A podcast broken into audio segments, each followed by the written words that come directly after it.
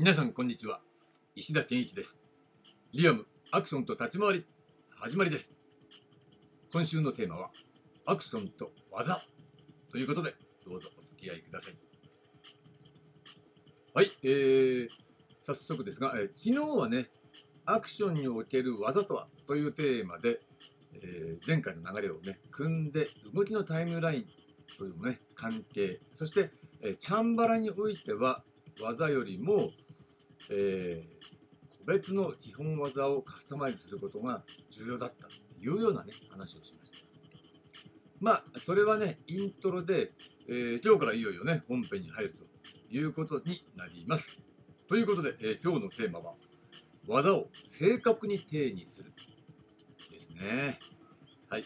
えー、これね、私なんかもね、技っていう言葉、えー、普通に無意識に使っちゃってます。ね、みんなもそうだと思うんですが、普通についつい使っちゃうんだけど、改めて技って何だっけなんて考えると、うん、確かに、えー、何と言っていいかわかんない。確かにね、技は、えー、回し蹴りとか言えば、それ技ですよね。即答とかね、何でも聖剣好きでも、まあ空手の技なんだけど、ね、なんだって、それは技は技なんだけど、うん、じゃあ、それって何をもって技っていうの？みたいなことをね、しっかり、えー、定にしておかないと、えー、ここから先の話がね、ブレてしまうということになると思うので、ここで、えー、一旦ね、定にしたいと思います。これは別にね、辞書における、えー、技の定義とは関係ないですからね。えー、これはアクションにおける技っていうものを、え、中心として一般的に使われる技っていうものをきちんと、え、網羅するような形で定義したらどんな風になるのかなっていうのをね、私なりに考えたものです。えー、じゃあ行ってみたいと思いますね。えー、まず、ある目的を達成するために、能動的な意識で形を作ることを行った動作が一つの目的に集約され、全身の強調を伴う場合、その動作を技という。ということでちょっと長いね。長いんで分かりにくいだろうと。ま、しょうがない。このぐらいのね、文章量じゃないとね、最低限ね、定義できないんですよね。これでもね、結構一生懸命絞り込んだんです。じゃあね、もう一回ゆっくりね、解説しながら、えー、もう一回読んでみましょうか。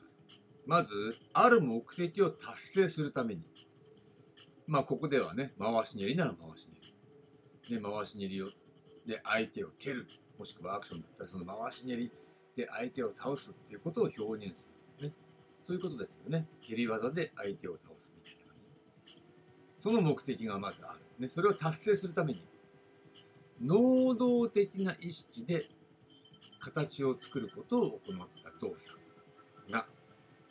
ね、能動的な意識が大事なわけです。無意識じゃダメなのね。つまり回し蹴りだったら、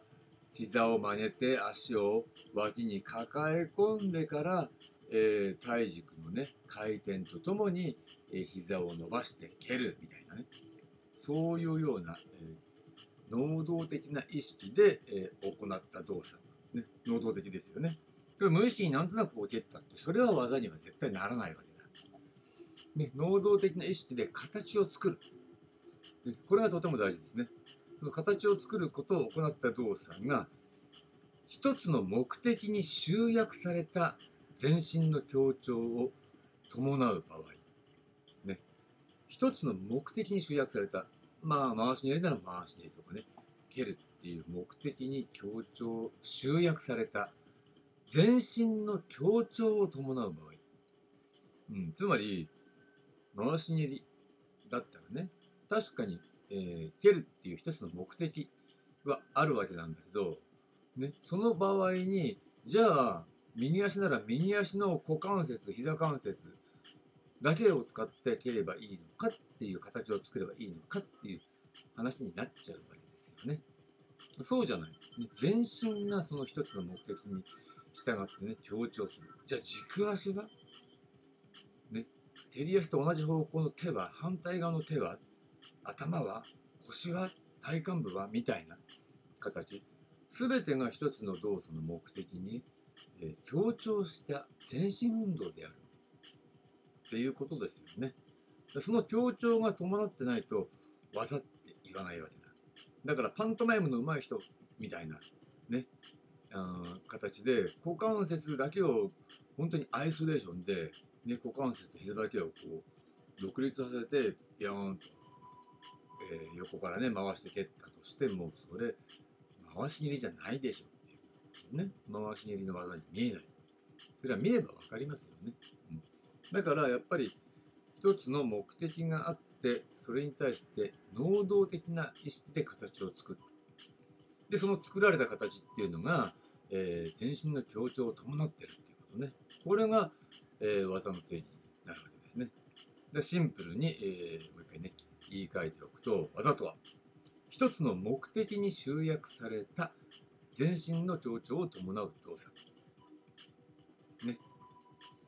で、えー、注意しておきたいのはある目的を達成するために能動的な意識で形を作ることを行った動作である。ね、これさっき言いましたね。で、逆に日常動作のような結果的にある特定の形態が表出される場合は技とは言わない。そうですよね。無意識にやった動きを技って言わないでしょ。ね、料理してても、掃除してても、それ無意識になんとなくガーってやったらそれ技って言いませんよね。だけど、職人だったらね、例えば料理人の人がバーッと見事な手さばきで、ね、野菜を切るとかね、そういうのを見ていたら、それは技って思わず言いたくなりますよね。それは当然。やっぱりその最もね、合理的なフォームを使って、それをね、身につけようと思って一生懸命、えー、修行を積んできた。そういう料理人の人が、えー、その人はね、結果的にそのレベルまで達したから無意識にね、野菜切ってるかもしれないけどね、キャベツに刻んでるかもしれないけど、実際はそこに至るまでっていうのは能動的な意識で形を作ってたわけですよね。だからそれはもう完成形だから無意識でやってるだけで、それ自体は技と呼んでもいいんじゃないかなと思うんです。うん、こういうことが、えー、技の定義としてね、やっぱり日常の動作的なものにも当てはまるし、アクションにも当てはまるということで、